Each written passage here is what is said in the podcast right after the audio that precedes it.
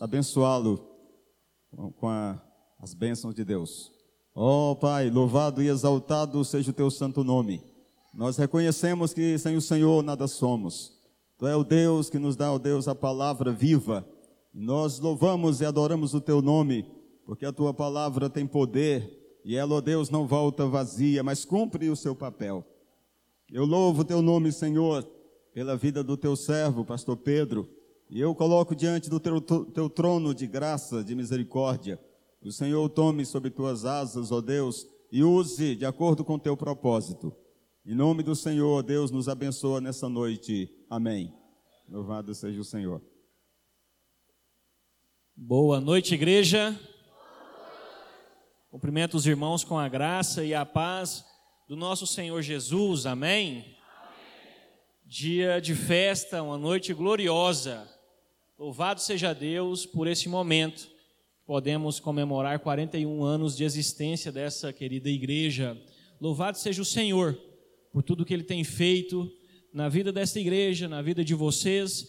Por isso que hoje é um culto de adoração, de celebração ao Senhor, por tudo aquilo que ele tem feito em nossas vidas. Desde já agradeço o convite da querida igreja, pessoa do irmão Abraão, pastor Dionísio.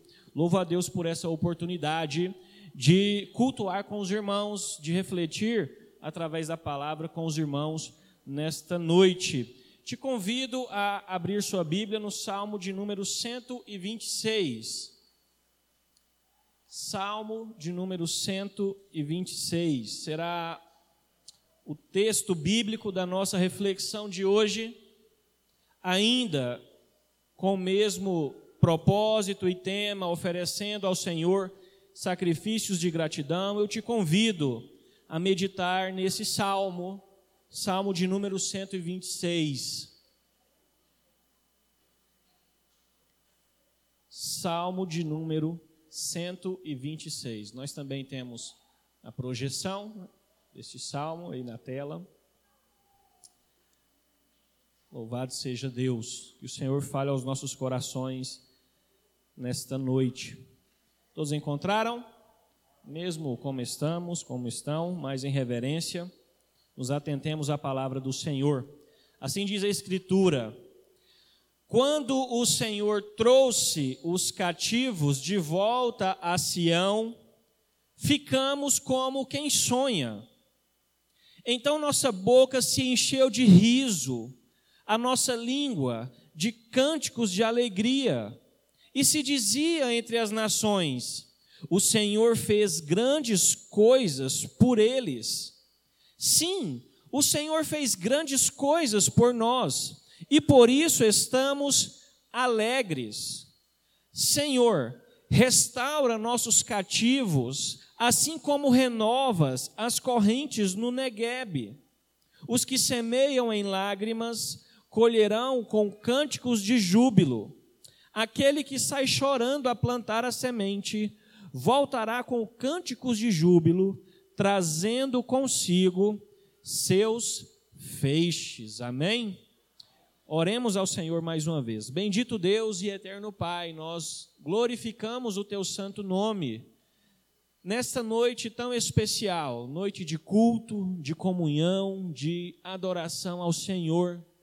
Nós te bendizemos, ó Deus, porque testemunhamos mais um ano de vida desta querida igreja, demonstração do teu cuidado, da tua graça, da tua misericórdia sobre a vida dela. Pai amado, no nome de Jesus, nós sabemos que a raiz desta igreja de toda a igreja espalhada em todo o mundo é a tua palavra. O fundamento da tua igreja é a tua palavra nós estamos diante dela nesse momento e suplicamos a tua graça para que ela faça morada em nossos corações, para que possamos crescer edificados na tua vontade, para que em tudo o teu nome seja glorificado. Fale aos nossos corações, Senhor. Esse é o nosso pedido, essa é a nossa oração ao Senhor, em nome de Jesus. Amém e amém.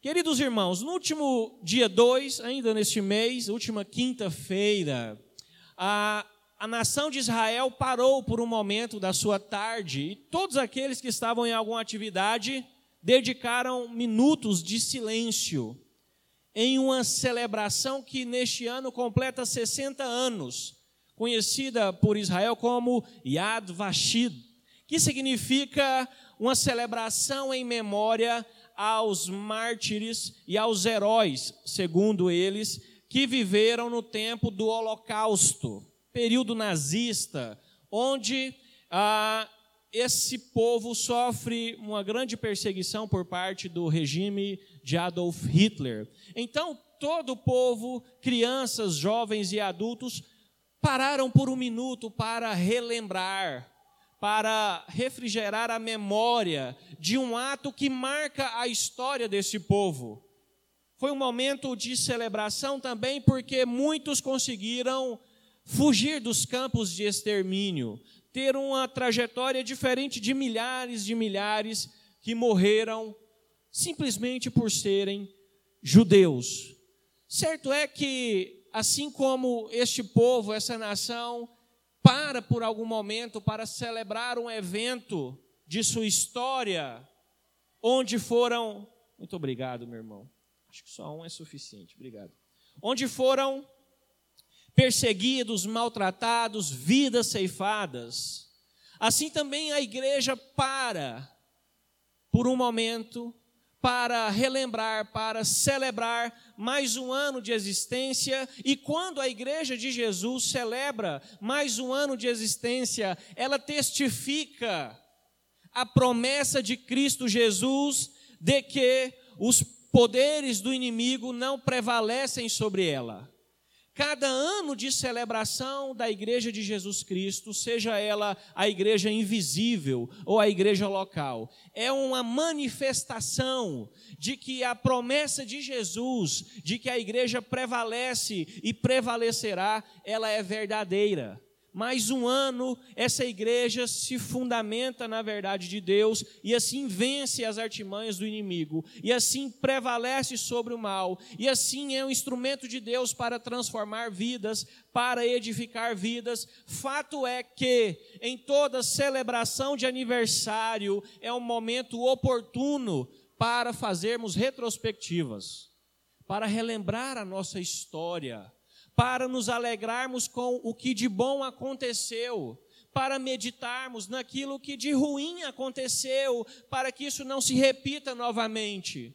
Uma celebração de aniversário deve ser sempre um momento de reflexão, de pensamento sobre qual é a história desta igreja e o que ela tem feito para a glória de Deus. Assim como a celebração Yad Vashem no último dia 2, assim também como nós hoje aqui celebrando mais um ano de vida dessa igreja, o povo no Salmo 126 também celebra, também entra em um momento de reflexão sobre a sua história, e pensa sobre o que tem acontecido com a sua vida. Eu quero chamar a atenção da amada igreja para algumas lições importantes neste Salmo de número 126. E como nós podemos aplicar este conteúdo bíblico, esse trecho bíblico, para a nossa própria história enquanto servos de Cristo Jesus, enquanto pessoas que temem a Deus e buscam fazer a sua vontade. Salmo de número 126 também é uma relembrança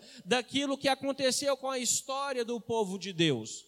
E eu quero chamar a sua atenção para algumas aplicações importantes dessa palavra aos nossos corações. Como estava aí na, no telão, no início desse texto, este salmo e vários outros desse momento da, da construção bíblica são conhecidos como cânticos de degrau ou cânticos de romaria. É uma palavra nem sempre utilizada por nós.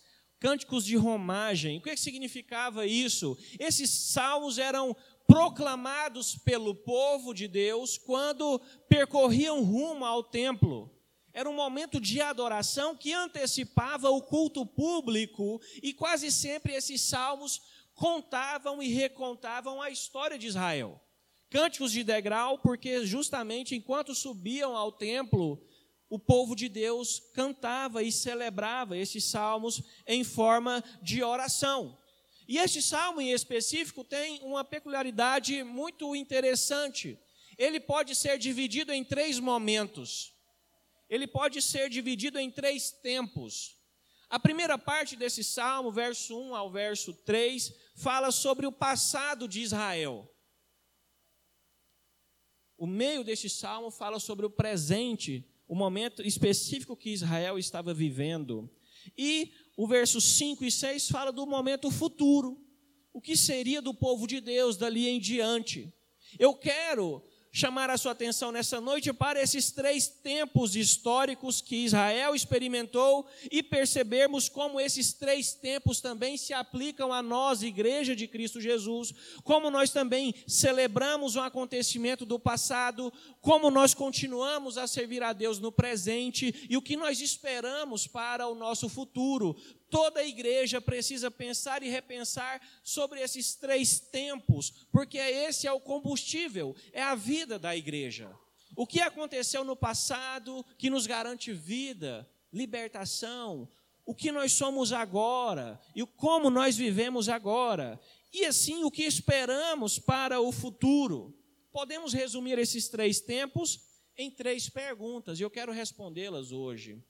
Onde estávamos assim como Israel, neste salmo, canta e ora ao Senhor. Onde eles estavam e onde estávamos no passado? Segunda pergunta: onde nós estamos e o que fazemos agora onde estamos? E por fim, para onde iremos? É só a igreja que consegue responder essa pergunta. Para onde iremos? O que nos espera? Qual é o nosso futuro? Assim também como essas três perguntas, nós podemos, nesses três tempos históricos, pensar sobre a verdadeira missão da igreja. Então, meu objetivo com a amada igreja nessa noite é meditar sobre esses três tempos, passado, presente e futuro da igreja, e também pensar em três propósitos, três funções que a igreja de Cristo Jesus deve exercer, e assim que possamos pensar o que nós estamos fazendo. Momento para uma auto-reflexão em qual lugar eu tenho participado na Igreja de Cristo Jesus, como membro, como participante do corpo de Cristo, o que eu tenho feito enquanto Igreja de Cristo Jesus. O salmo começa dizendo: Quando o Senhor trouxe os cativos de volta a Sião, ficamos como quem sonha. Então a nossa boca se encheu de riso e a nossa língua de cânticos de alegria. E se dizia entre as nações: O Senhor fez grandes coisas por eles. Sim, o Senhor fez grandes coisas por nós e por isso estamos alegres. Queridos irmãos, o que está acontecendo ou qual é a mensagem inicial deste trecho bíblico? O povo de Deus está cantando, celebrando ao Senhor por um momento de libertação que eles estão experimentando. O povo de Deus passa por um episódio terrível quando eles estão cativos, escravizados pela Babilônia, um povo idólatra, um povo que faz a nação de Israel escrava. O povo de Deus sofre nesse momento, obviamente, por rebelião, por desobediência a Deus. Babilônia na história de Israel é um castigo de Deus por causa da desobediência do povo do Senhor. Um momento triste para essa nação quando ela experimenta o cativeiro, a dor, o sofrimento, a convivência em um povo que era totalmente descomprometido com Deus de Israel.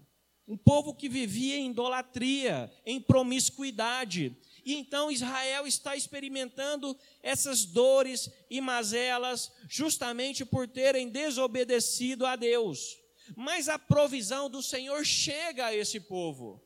Esse povo já agora experimenta uma liberdade após o cativeiro babilônico. A providência do Senhor restaura esse povo, traz libertação a esse povo, de modo que eles agora retornam à sua terra, retornam a Sião e podem viver uma nova vida, distante de uma nação pecaminosa, distante do jugo e da escravidão que Babilônia exercia sobre eles.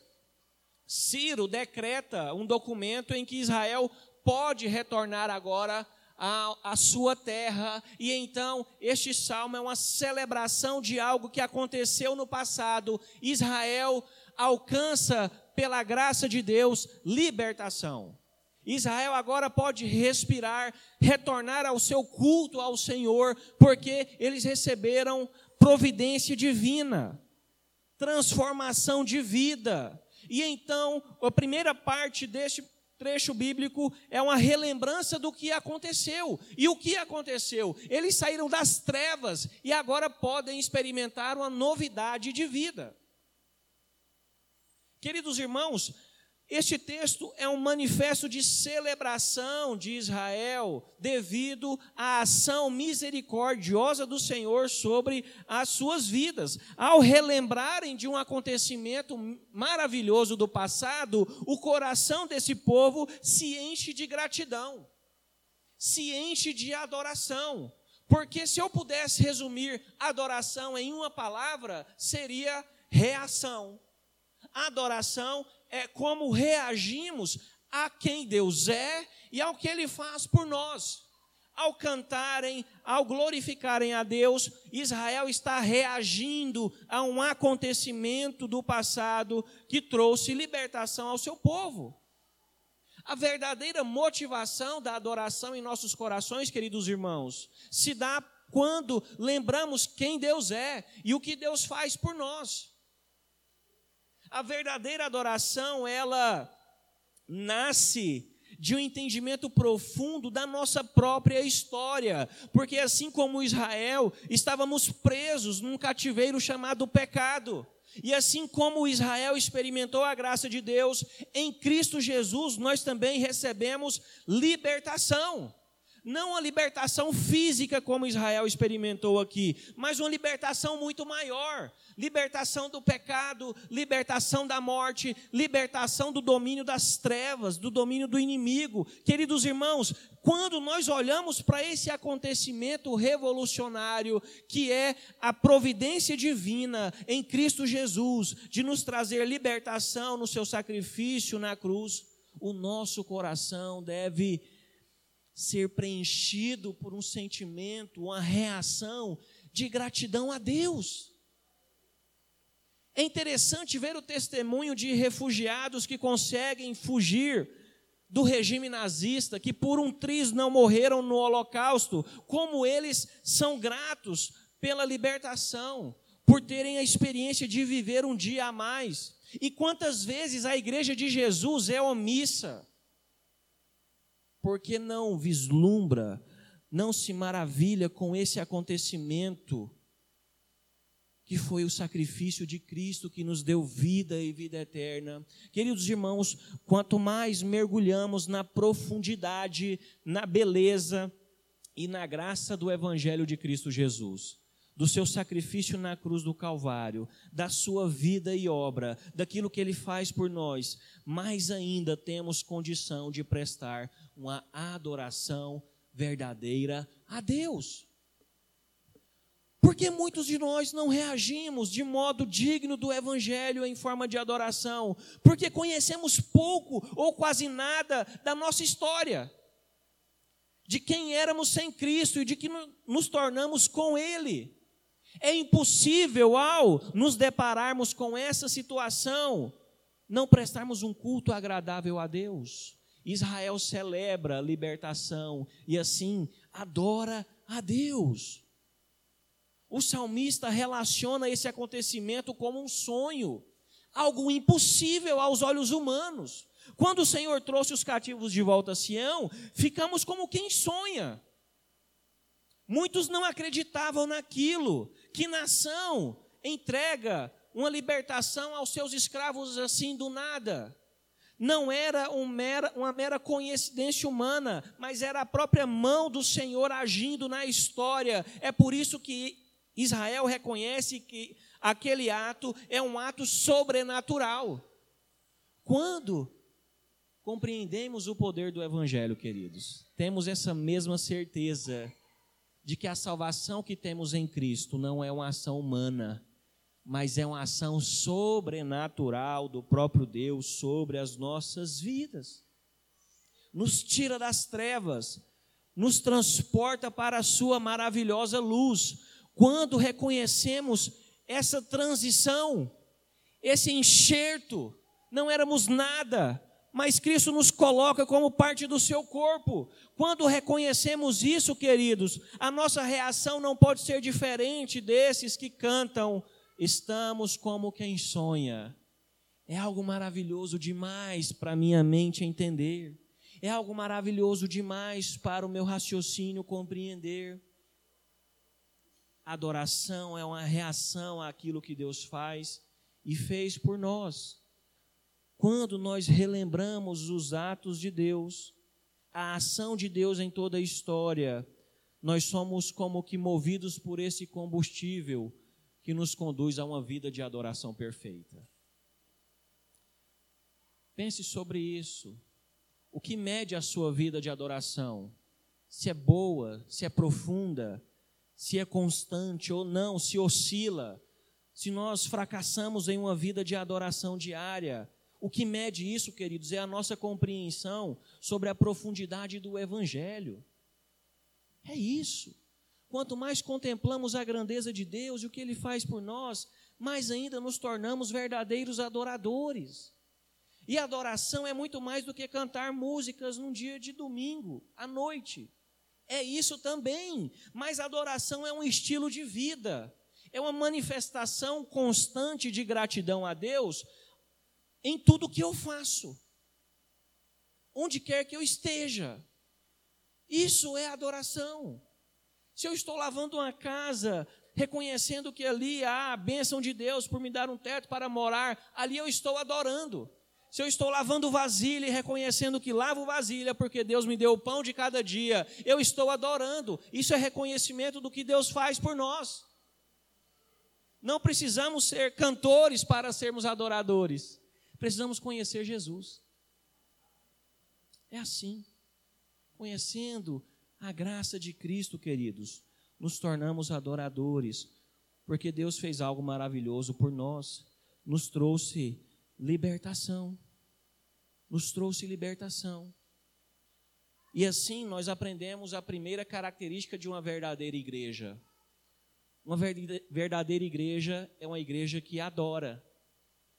Se alguém te perguntar qual é a função da sua igreja, o que caracteriza a sua igreja? Qual é a identidade da igreja? A primeira característica de uma igreja saudável é uma igreja que adora a Deus. Talvez você diga, isso é óbvio. Não, não é óbvio. Quantas vezes no nosso tempo, na atualidade, temos visto organizações que se dizem cristãs que não estão cultuando a Deus, estão cultuando a figura humana. Há um culto ao ego, a um culto a mim e não a Deus. Quantas canções estão dizendo isso? Eu, mim, quero, posso. Queridos, precisamos resgatar esse, esse pilar da identidade da Igreja de Cristo Jesus. A Igreja de Cristo Jesus adora a Deus. Adora a Deus. E uma forma de adorar a Deus é olhar para a nossa história Veja só quantas pessoas tiveram as vidas transformadas por causa dessa igreja local. Isso gera adoração em nossos corações. Veja quantas famílias foram restauradas por instrumento dessa igreja local. Isso gera coração de gratidão em nós, vida de adoração em nós. Quantas vidas são, estão sendo edificadas diariamente. Isso gera adoração em nossos corações. A igreja de Cristo Jesus adora, e uma forma de adorar é olhar para a história, para a minha história, para a sua história, para a história de Deus neste mundo e ver como temos grandes motivos para adorar ao Senhor. As nações diziam: grandes coisas fez o Senhor por eles. Olha que coisa maravilhosa, queridos. Nações idólatras, pagãs, estão olhando para esse acontecimento sobrenatural e dizendo: esse povo tem um Deus diferente. Grandes coisas Deus tem feito por esse povo. Queridos, veja o testemunho que essa igreja está dando. Aqueles que não conhecem a Deus. Assim também nós, quando adoramos ao Senhor, temos dado testemunho daquilo que Deus faz em nossas vidas. Será que as pessoas ao nosso redor podem dizer sobre nós grandes coisas o Deus daquela pessoa tem feito por ela? Tantos problemas, ela continua ainda fiel. Tantas questões complexas, mas ela continua servindo, feliz, tendo esperança, louvando a Deus. Será que assim como Israel temos sido espelhos, luzes que refletem a glória de Deus àqueles que estão distantes do Senhor? Adoração é missão, queridos irmãos. Quando vivemos uma vida de adoração, automaticamente pessoas têm conhecido o Evangelho de Cristo a partir de nossas vidas. Sim, o Senhor fez grandes coisas por nós, por isso estamos alegres. Adoração é motivada por alegria.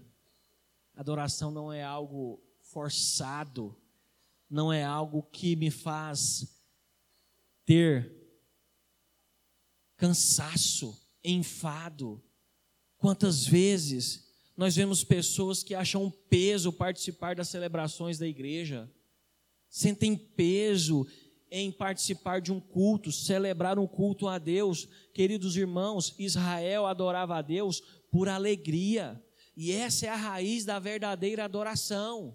Se para mim ser membro de uma igreja, estar presente nos cultos é algo forçoso, dolorido, se eu prefiro estar em qualquer outro lugar assistindo TV do que aqui na casa de Deus, nós precisamos rever as motivações da nossa vida, porque devemos ter uma atitude em alegria de adoração a Deus. Esse é o princípio da adoração verdadeira. E assim, alegres, glorificamos a Deus por grandes coisas que Ele fez por nós precisamos olhar para o passado. O passado nos ensina a adorar a Deus, a cumprir a missão da igreja. Segundo momento deste texto, segundo tempo que nós observamos, está no verso 4. A Bíblia diz: Senhor, restaura nossos cativos, assim como renovas as correntes no Neguebe. Percebam, queridos irmãos, após olhar para o passado e isso gerar adoração ao povo, eles agora se deparam com o momento presente, com o que está acontecendo agora na história de Israel. Eles celebravam a libertação, mas estavam refletindo sobre o que seria deles. Imagina esse povo retornando para a sua terra, uma terra devastada, uma terra onde no lugar que havia plantação estava tomado por mato. Imagina uma reconstrução do zero. Como seria difícil para esse momento do povo de Deus. Ganharam libertação, sim, mas agora precisavam começar a sua nova vida, reconstruir a cidade, fazer tudo novo, porque a cidade estava devastada, Israel estava totalmente deformada. E mais que isso, eles tinham outro desafio muito grande. Após o decreto de Ciro, muitos israelitas não quiseram retornar a Israel. Existia um movimento de judeus que quiseram permanecer na Babilônia, permanecer na sua vida que eles já estavam experimentando. Muitos deles não quiseram voltar por medo do que esperaria eles lá no futuro. Muitos não retornaram por omissão. Muitos não retornaram por comodismo. Fizeram a sua vida, os seus negócios, a sua casa ali, estavam acostumados com aquela vida, debaixo da escravidão, sim, mas estou feliz aqui. Muitos deles não retornaram porque abandonaram a Deus, porque abraçaram os ídolos, porque não perseveraram em adoração ao Senhor. E então esse remanescente, aqueles que reconhecem que apesar dos desafios, ali não era o lugar do povo de Deus, esses que retornam e retornam celebrando a libertação, também continuam a orar ao Senhor, continuam a buscar a presença de Deus. E o motivo da oração deles era: Senhor, Traz de volta aqueles que ficaram, eles não são de lá. Senhor, restaura os cativos, assim como o Senhor renova essa corrente de água que na seca quase que desaparece, mas o Senhor vem nas águas e restaura essa corrente. Senhor, não deixa que este povo, que é sangue do nosso sangue, pereça na Babilônia, pereça em pecado. Queridos irmãos, Percebam, Israel agradece a Deus pela libertação, mas reconhece que eles ainda precisam de um relacionamento constante com o Senhor, precisam de Deus para a restauração das suas vidas, precisam de Deus para que Deus possa intervir no coração daqueles que se achavam duros e acomodados, permanecendo na Babilônia no tempo presente, queridos irmãos, a igreja também experimenta os seus desafios. Vocês sabem muito bem quais são os desafios da Igreja Batista de Novo Horizonte. De modo que o único local que podemos recorrer a única pessoa que podemos recorrer é a presença gloriosa de Deus, na certeza de que, assim como Deus agiu no passado trazendo libertação, Deus nos sustenta dia após dia até a sua volta. Uma igreja saudável busca a Deus em oração, em comunhão, sobretudo para a sua própria edificação para a sua própria saúde espiritual. E esse é o segundo objetivo de uma igreja saudável. Além de adorar, uma igreja busca a edificação do seu povo. Um trabalho interno. Queridos, como nós estamos ou somos bombardeados por tantos problemas, tenho conversado com outros pastores e é sempre o mesmo desafio. Casais experimentando conflitos terríveis, divórcio batendo à porta, crianças com crise de identidade, crianças depressivas, 6, 7, 8 anos, jovens que perdem a vontade de servir a Deus, adolescentes que se perdem nas mídias, na rede social, no meio digital e esquece do mundo real. Quantos desafios nós temos experimentado, mas nós temos a certeza de que aquele que liberta o povo, aquele que nos traz salvação, é esse também que cuida da sua igreja dia após dia. Antes mesmo de ter uma visão missional, eu sempre repito isso na igreja que eu sou pastor, nós precisamos cuidar daqueles que são nossos. Edificação, tempo com aqueles que são parte da nossa família na fé o remanescente, aquele que volta para Sião, está preocupado com aqueles que estão perecendo, que são deles, que estão subjugados pelo pecado e pela escravidão. E então eles clamam a Deus: Senhor, restaura os nossos irmãos. Senhor, vivifica os nossos irmãos. Queridos, perceba o senso de comprometimento, de responsabilidade que o povo de Deus tem aos seus irmãos. Por vezes, nós somos bombardeados com o sentimento de individualismo. Não, o problema do outro não é meu, eu já tenho problemas suficientes. E por vezes, sentamos pessoas nosso, com pessoas do nosso lado que estão sofrendo terrivelmente. E nós nos fechamos no nosso mundo, esquecendo que Cristo não morre por um, mas por muitos. Esquecendo que a igreja não é feita de um só mas de muitos. Esquecendo que o sacrifício de Jesus não foi feito só para mim, mas para muitos. Precisamos retornar, queridos, a esse senso de comprometimento, de responsabilidade, de compaixão com aqueles que fazem parte da nossa família. Quantos relacionamentos estão conturbados? Quantas pessoas que não conversam com outro irmão da igreja? Algo que é totalmente anticristão. Precisamos, queridos irmãos, retornar a essa verdade de que assim como em Cristo somos um, precisamos lutar uns pelos outros. Isso se chama edificação da igreja de Cristo Jesus. A igreja busca um crescimento mútuo, porque se o meu irmão está sofrendo, essa é uma dor minha também. Se o meu irmão está em pecado, isso também me afeta, porque eu sou parte desse corpo. Uma igreja saudável olha para o seu momento, para os seus desafios, para o que ela está experimentando agora e recorre ao Senhor como a única fonte de resposta e luta por aqueles que são seus. Queridos irmãos, não desista daquele que está ao seu lado. Dê um passo à frente. Tenta saber porque o seu irmão ao seu lado já não sorri, já não tem um semblante alegre há três, quatro domingos. Quem sabe aquilo que falta na dispensa dele é o que Deus colocou em dobro na sua.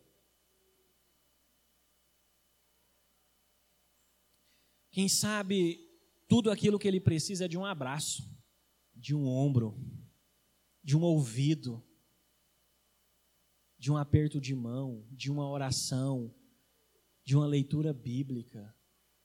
Nós não podemos mergulhar nesse sentimento individualista, egoísta. Esse é um sistema mundano. A igreja de Jesus vive em comunhão, vive em unidade.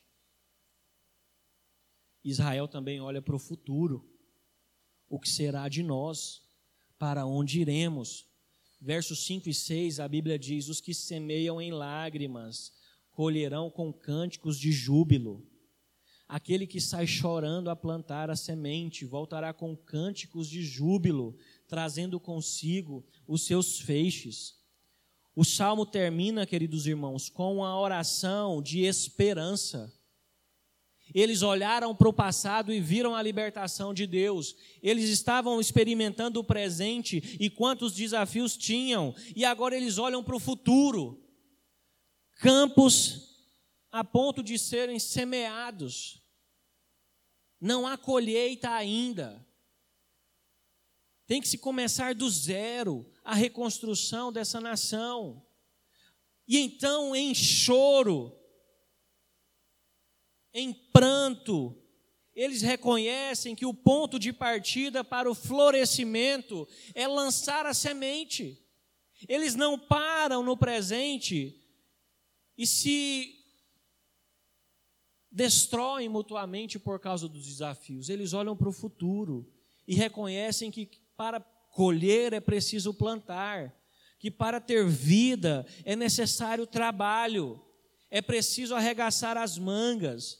Queridos irmãos, Israel tem uma noção, um sentimento de futuro, porque eles sabem muito bem quem é o Senhor da colheita e sabem muito bem qual é a missão que Deus deu a eles. Sim, o Senhor derrama a chuva, sim, o Senhor faz brotar a semente, mas é necessário que o povo tenha um comprometimento lançar, arar a terra e lançar a semente, para que possa florescer uma novidade de vida a essa nação.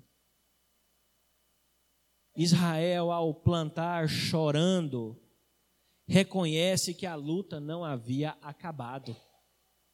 Israel, ao lançar a semente em prantos, reconhece que, apesar da libertação de Deus, eles precisam ainda perseverar constantemente diante das lutas, diante dos desafios. Querida igreja, essa é uma realidade nossa.